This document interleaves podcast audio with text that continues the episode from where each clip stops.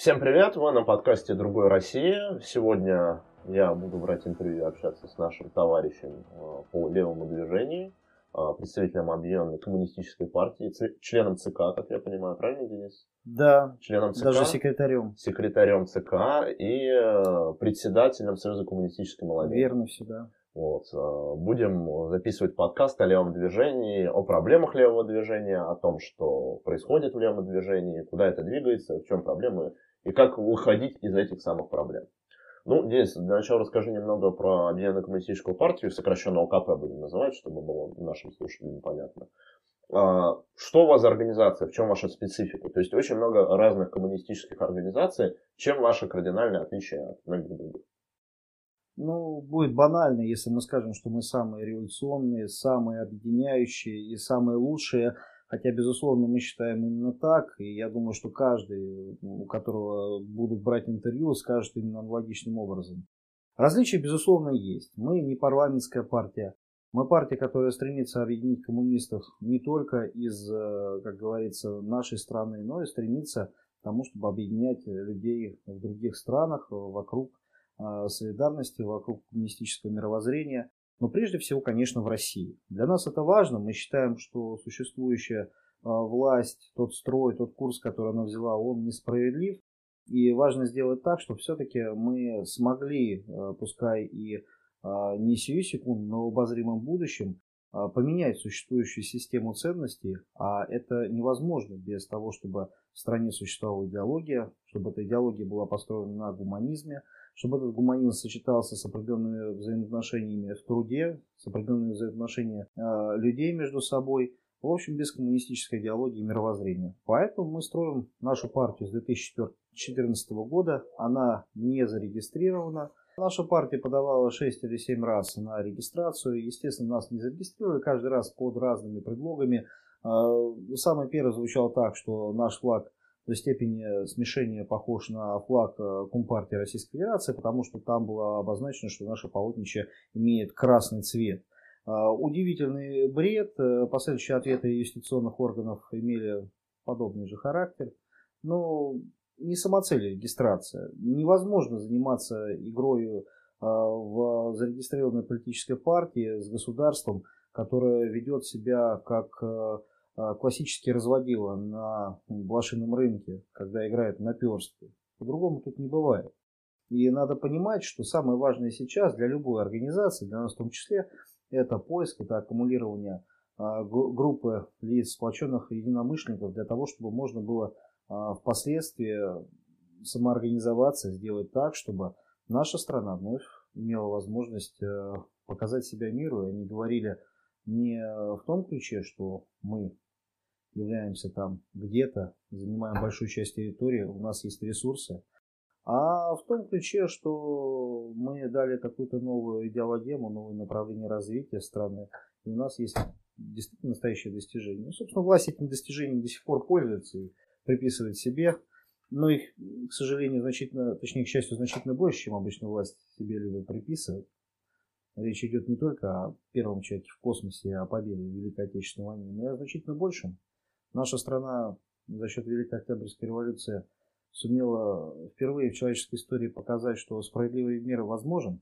Мир без помещиков и капиталистов, мир, где э, фактически нет э, угнетенных, мир, который будет строиться совершенно по другим правилам. Правилам, которые будут диктовать Слушай, люди. Нет, нет угнетенных, движение декоммунизации, ты сразу скажешь про движение, движение декоммунизации, она много чего говорит. И как бы это на их совесть. И, честно говоря, в принципе, существуют специальные препараты, которые позволяют людям, на самом деле, кому-то расширить сознание, ну а кому-то привести шарики и ролики в надлежащий вид. Я бы им это посоветовал. Угу. Понятно. Смотри, в принципе, ликбез понятен. Теперь, я думаю, перейдем немного к практике. Безусловно, понятно, тяга к справедливости, тяга к защите трудящихся, но в левом движении, как мы видим, происходит большая разобщенность. А, левые в данный момент являются ну, той политической силой, которая, несмотря на то, что социалистические тенденции на подъеме, той силой, которая не является на подъеме. В чем проблема? В чем проблема именно левых организаций? Почему, в отличие там, от тех же либералов, куда массово идут э, активисты разных сортов, в том числе, кстати, левого толка, они не идут в коммунистическое, в левое социалистическое движение. В чем именно проблема? Я бы разбил эту проблему на две глубинных составляющие. На сам кризис и о том, почему так происходит в левом движении. Собственно говоря, сам кризис, он затрагивает все абсолютно существующие механизмы, существующие институты гражданского общества, если можно так выражаться а, в условиях современной политологии.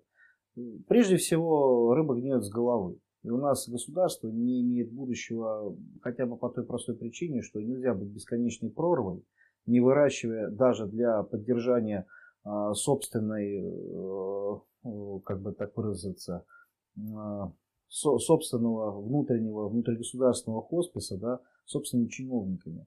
И мы видим это и на примере государственных партий, Единая Россия, на примере тех э, назначений, которые проводит власть. Это же весьма очевидно. К сожалению, вот на этом фоне, как бы, да, у государственной власти происходит э, другой и достаточно серьезный рефлекс. Рефлекс агрессии по отношению к существующим институтам внутренней политики. То есть она на фоне собственного бессилия начинает бояться внутреннюю политику в стране. Ответ прост почему?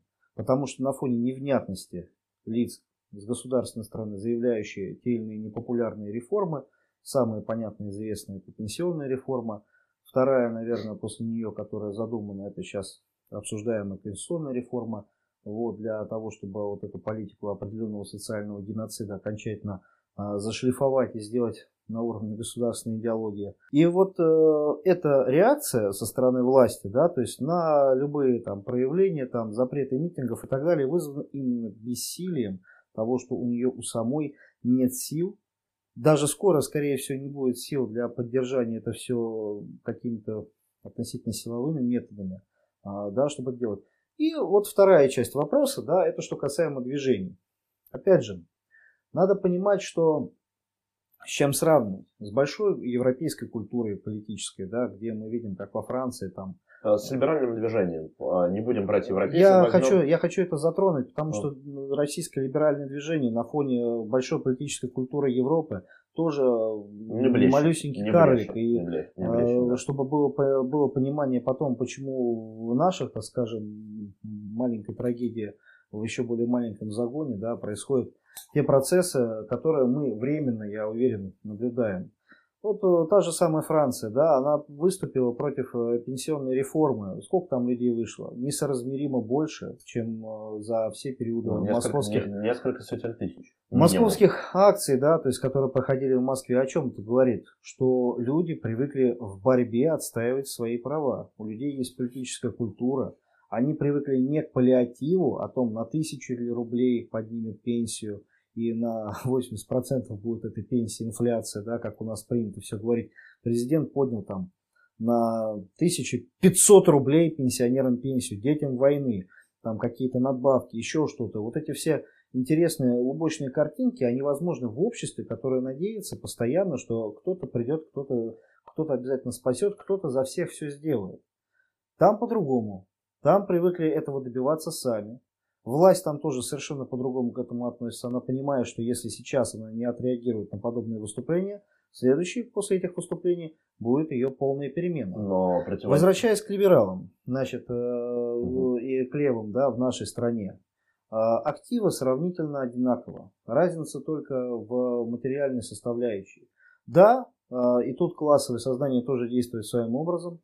Среди э, либералов э, люди, э, ну, на мой взгляд, и на взгляд даже просто людей-активистов, да, несколько, скажем так, более состоятельные и поэтому считающие, что вот мир, он крутится вокруг его суммы, и эта сумма должна быть ее центром. И когда вот эту сумму начинают со стороны государства как-то задевать, кстати говоря, несправедливо. То есть нельзя тут говорить о том, что у кого-то что-то там справедливо задевают. Нет, тоже несправедливо. И на фоне этого возникает вот такая либеральная современная российская идеологема. Что же касаемо левых, давайте посмотрим на периоды развития, да, вот все это, что, все этой нашей составляющей, начиная, условно говоря, с нулевых, годов, годов да даже, наверное, не с нулевых, а с 90-х, и по настоящее время.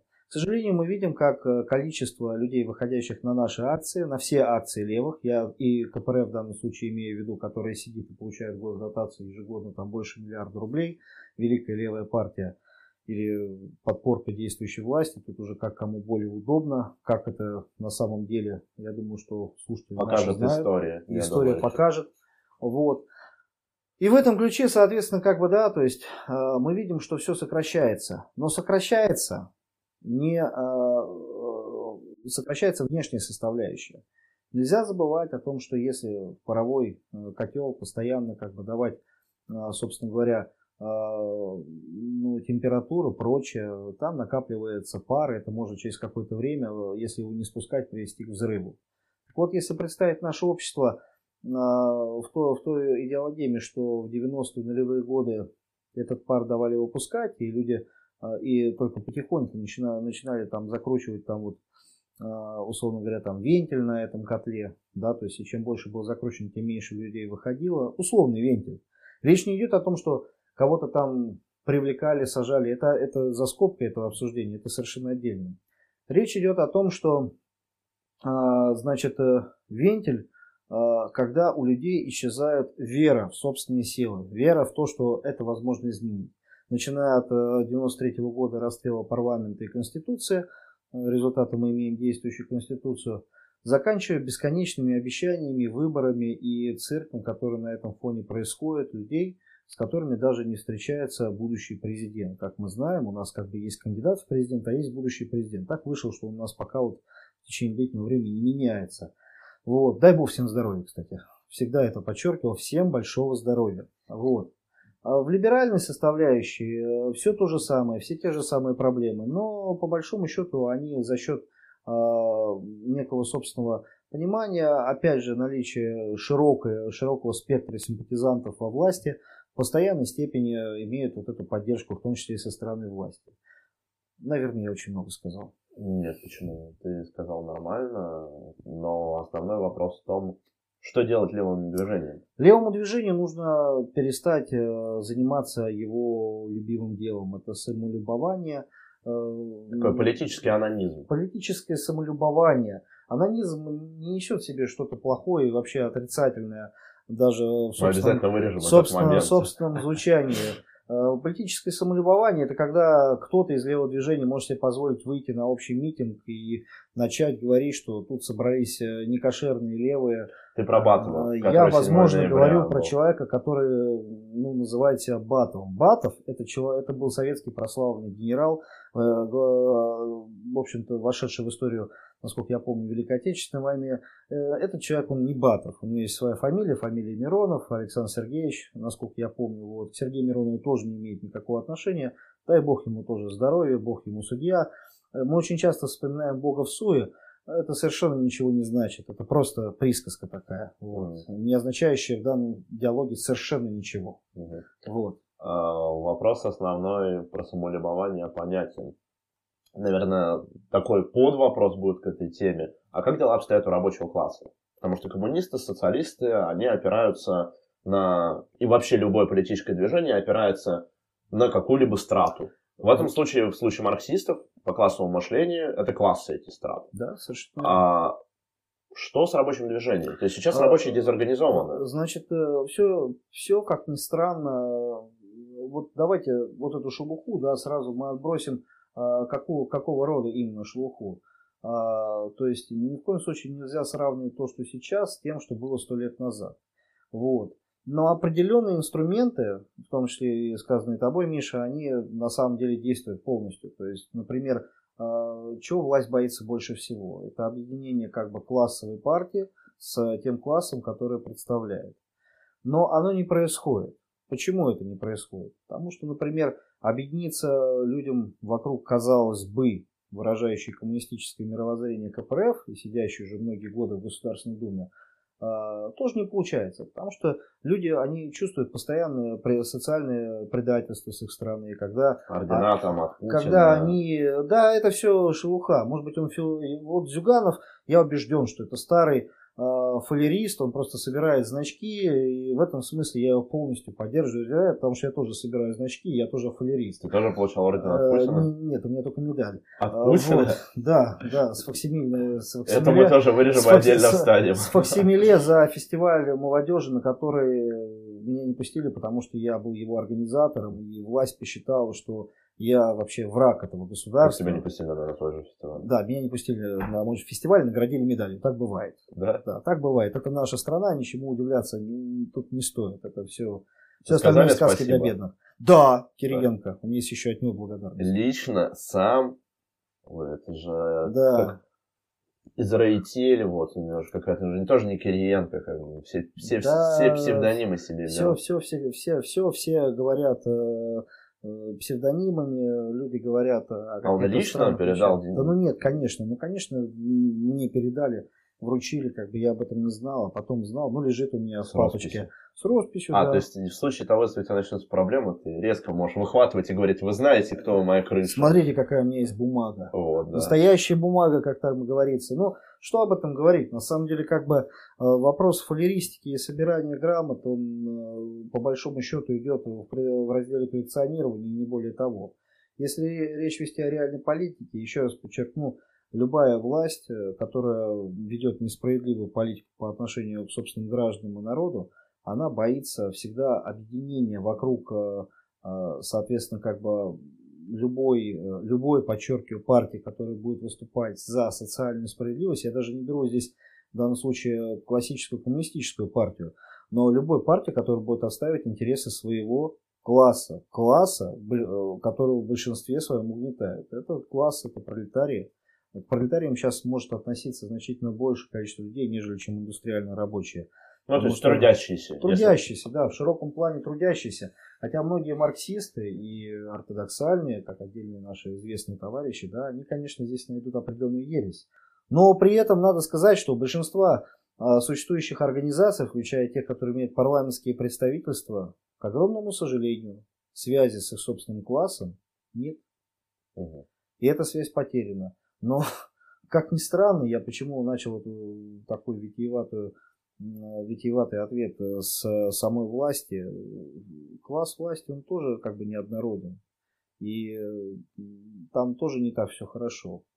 Поэтому, когда... Но их же класс это буржуазия. Поэтому, когда она начинает э, стимулировать своих охранников только в Москве и Петербурге, недавние инициативы, я думаю, все это они да. слышали, да, там конечно. за митинги и прочее, там будет там доплата, как боевые во время контртеррористической операции. Сто процентов. Ну, а, замечательно. Они совершенно все правильно делают, так и надо делать. Я бы еще новые там мундиры выдавал. А, как у охранки. Новый мундир. Да причем здесь как охранки? Просто новый мундир. Люди должны ходить в чистой одежде, у них должно быть достаточно амуниции. Они должны жить не в общагах, у них должны быть квартиры. Но вот я это все говорю с полным знанием и пониманием того, что ни у нашего уважаемого и дорогого там второго оперативного полка, ни у московского ОМОНа, нет этого. И люди живут в общежитиях. Люди тоже бесправные. Люди, Почему? А которые... А ипотека, которая... А люди, которые э, избрали для себя, наверное, самую, самую в данном случае неприятную профессию, да, то есть э, защищать э, тех, кто постоянно делает определенные, угу. определенные выпады, в том числе и в их собственное социальное обеспечение. А что касаемо остальной, это охранки. Москва и Питер, я понимаю. А что в регионах? Они второго сорта. У них э, им не надо кормить детей. Или у них э, сильно хорошее материальное Там нет столько митингов.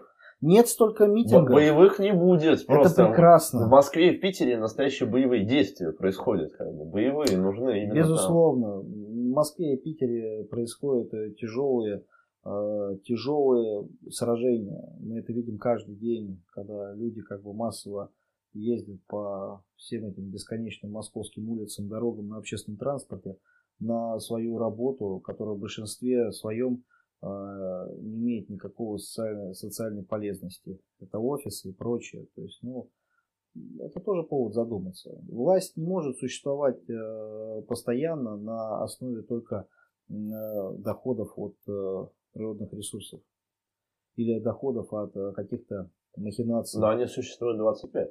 Они существуют уже 30 лет. 30 лет, из 91 года? 30 лет, да. Но, 30 лет существуют безусловно, они. система действующая, действующая власть в лице нашего многоуважаемого национального лидера, которого на днях а, с легкой руки тоже великого шоумена и политики федерального значения, которого все помнят, многие, по крайней мере, еще с детского сада, именно молодые люди или относительно уже не молодые люди.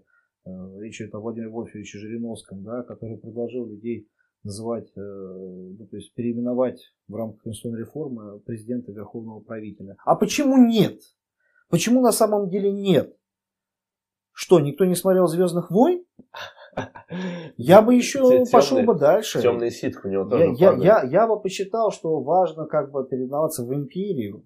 Угу. То есть верховный правитель, он не может управлять федерацией, это не солидно, империей. Угу. Просто империей и переименовать империю в Московию, угу. чтобы всем было страшнее. Все вспомнили свои замечательные э, футуристические игрушки и э, в страхе побежали преодолевать все препятствия в виртуальную реальность. Хорошо, Денис. А, по поводу левых кризиса в рабочем движении понятно. А, какая тактика должна быть у левого движения на ближайшее время? То есть проходит конституционная реформа, некоторые говорят о досрочных выборах в Государственную Думу. Поскольку партия у вас не зарегистрированная, какая ваша будет тактика и какая ваша будет стратегия на такой глобальный период ну, до конца 2021 года. Мы не берем выборы президента, потому что слишком далеко. Любая партия, если она считает себя партией, должна ставить активную политическую стратегию и э, стараться максимально сосредоточить имеющиеся усилия на тем, что для нее возможно. Э, исходя из э, медийных возможностей, исходя из тех фактических материальных и людских ресурсов, мы звезд не питаем. Не потому, что мы еще мы много чего не можем, и мы это признаем. Речь идет о том, а, что мы будем принимать активное участие в этом вопросе. Как, каким образом, это вопрос э, носит достаточно долгосрочный характер консультации, в том числе и политические. Мы, я не могу, допустим, э, вам однозначно сейчас сказать, что никто из наших товарищей не будет принимать участие в выборах. Государственного как самого движения. Да, потому как э, мы отдаем себе отчет, что партия, к сожалению, в сложившемся политическом поле, она в таком виде не нужна. Власть же она тоже прекрасно понимает, что э, для определенной политической конструкции в стране должны быть э, четкие опоры, они сейчас представлены в Государственной Думе, вот этого политического курса, да, именно опоры. Не надо вот, везде есть хорошие люди, то есть есть хорошие люди, я думаю, что в любой депутатской фракции и прежде всего, допустим, в КПРФ, но мы должны понимать, что как бы именно благодаря этим хорошим людям существует действующая власть и поныне. А что касаемо э, более мелких партий, выгодный пул себе уже власть зарегистрировала, который в нужный момент на региональных выборах а, может принять какое-то свое посильное участие. Наша же стратегия очень простая. Мы принимали участие в выборах в Московскую городскую думу у нас в том числе в одном из округов был, имеется в виду представителей УКП, неплохой результат. Дарья Митина набрала с абсолютно небольшим финансовым ресурсом, который она э, не спекулировала, как вот некие деньги, которые появились и исчезли с ее избирательного фонда.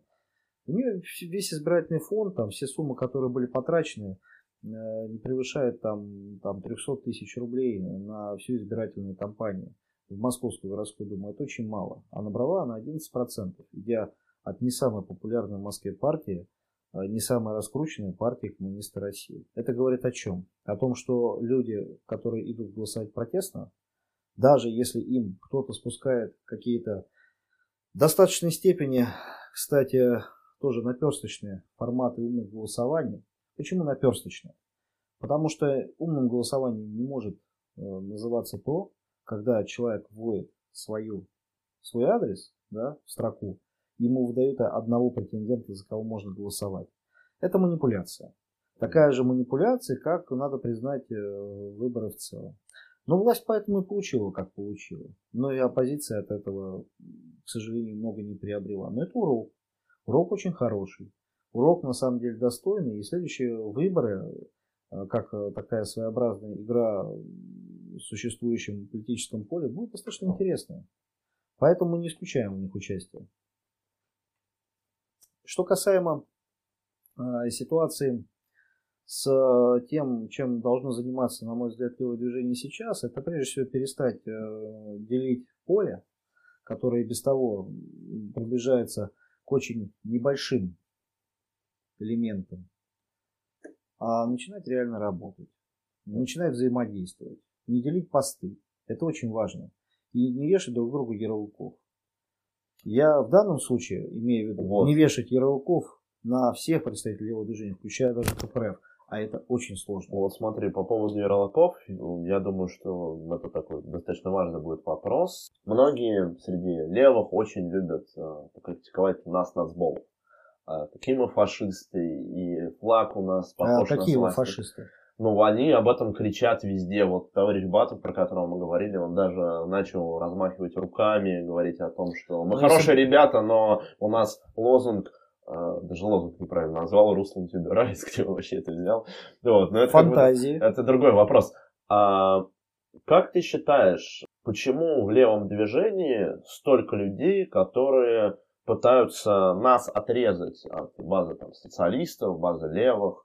В чем проблема? Ну, то есть, это зависть, это какая-то попытка найти э, оппонента. Ну, хотя назвать многих, нас критикует оппонентами, я не могу. У нас разные весовые категории э, в плане того, что мы, естественно, больше по весу. Вот. Но основной вопрос в чем? С чего это идет? Это какие-то внутренние противоречия? Или это чисто эстетика и догматизм? Что это? А это все вместе. Это и эстетика, и догматизм. Это и желание в данном случае внутри себя соорудить э, какую-то конструкцию, да, то есть благодаря которой вот это все начнет какое-то броуновское движение. Самое удобное для любой организации, которая живет преимущественно внутренней жизни, это найти врага. Всегда удобнее иметь его внутри себя. Почему?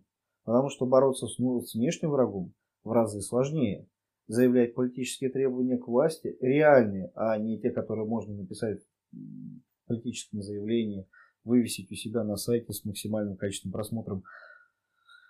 Ну, с максимальным количеством просмотров, не превышающим статистической погрешности, будем так говорить. Вот. Э, в этой, я думаю, в этом э, корень определенных э, вещей. А все остальное тут можно спорить, обсуждать, можно дискуссии проводить.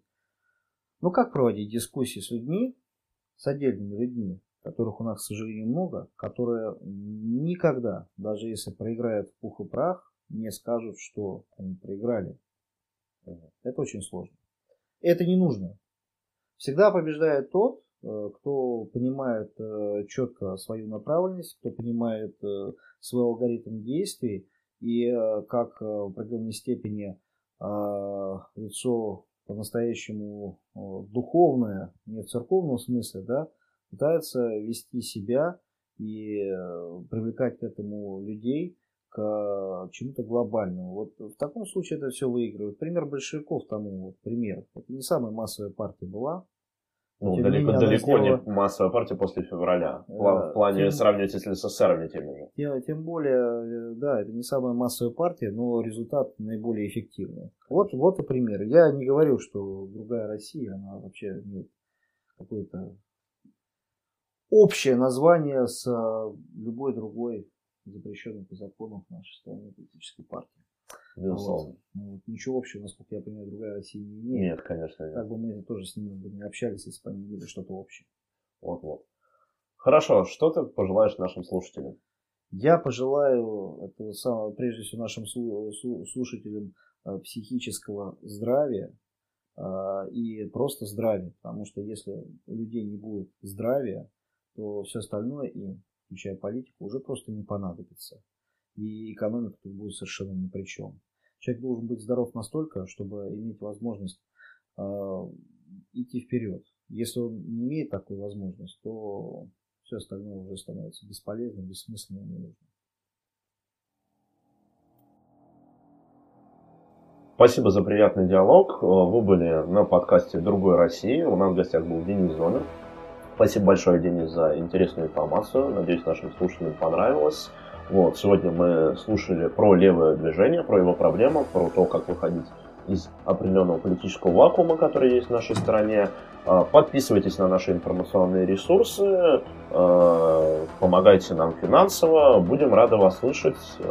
Следующий подкаст будет уже очень скоро. До смерти.